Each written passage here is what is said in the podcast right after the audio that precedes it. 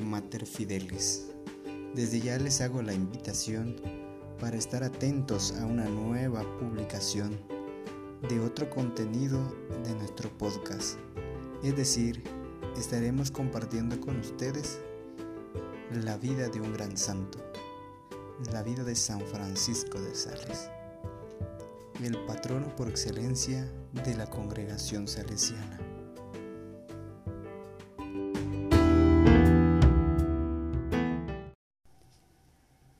El santo de Don Bosco, San Francisco de Sales, el santo de la bondad y de la dulzura.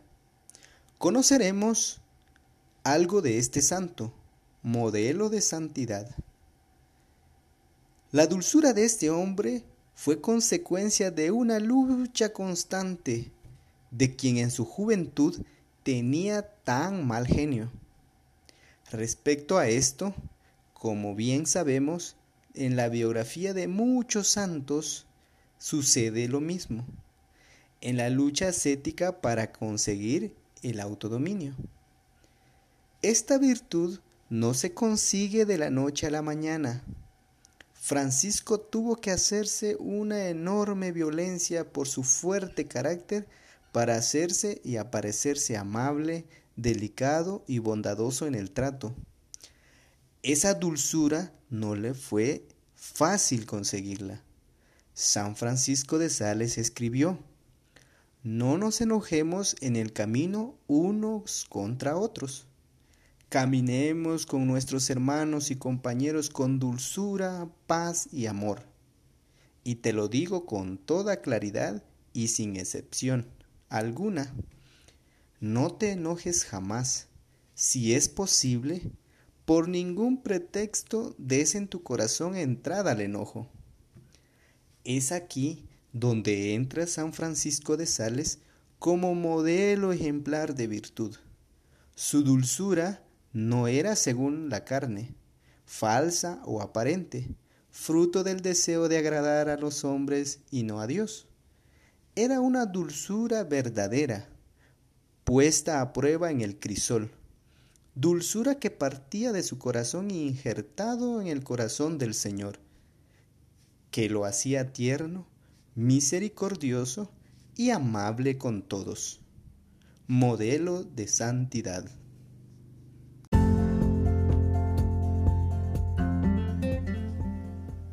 El santo de Don Bosco, San Francisco de Sales, el santo de la bondad y de la dulzura conoceremos algo de este santo, modelo de santidad. La dulzura de este hombre fue consecuencia de una lucha constante de quien en su juventud tenía tan mal genio.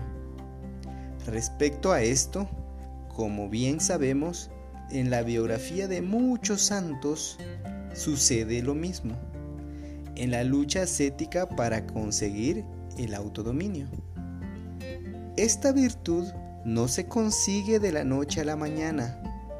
Francisco tuvo que hacerse una enorme violencia por su fuerte carácter para hacerse y aparecerse amable, delicado y bondadoso en el trato.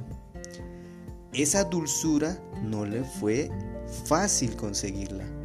San Francisco de Sales escribió, no nos enojemos en el camino unos contra otros. Caminemos con nuestros hermanos y compañeros con dulzura, paz y amor. Y te lo digo con toda claridad y sin excepción alguna. No te enojes jamás. Si es posible, por ningún pretexto des en tu corazón entrada al enojo. Es aquí donde entra San Francisco de Sales como modelo ejemplar de virtud. Su dulzura no era según la carne, falsa o aparente, fruto del deseo de agradar a los hombres y no a Dios. Era una dulzura verdadera, puesta a prueba en el crisol, dulzura que partía de su corazón injertado en el corazón del Señor, que lo hacía tierno misericordioso y amable con todos. modelo de santidad.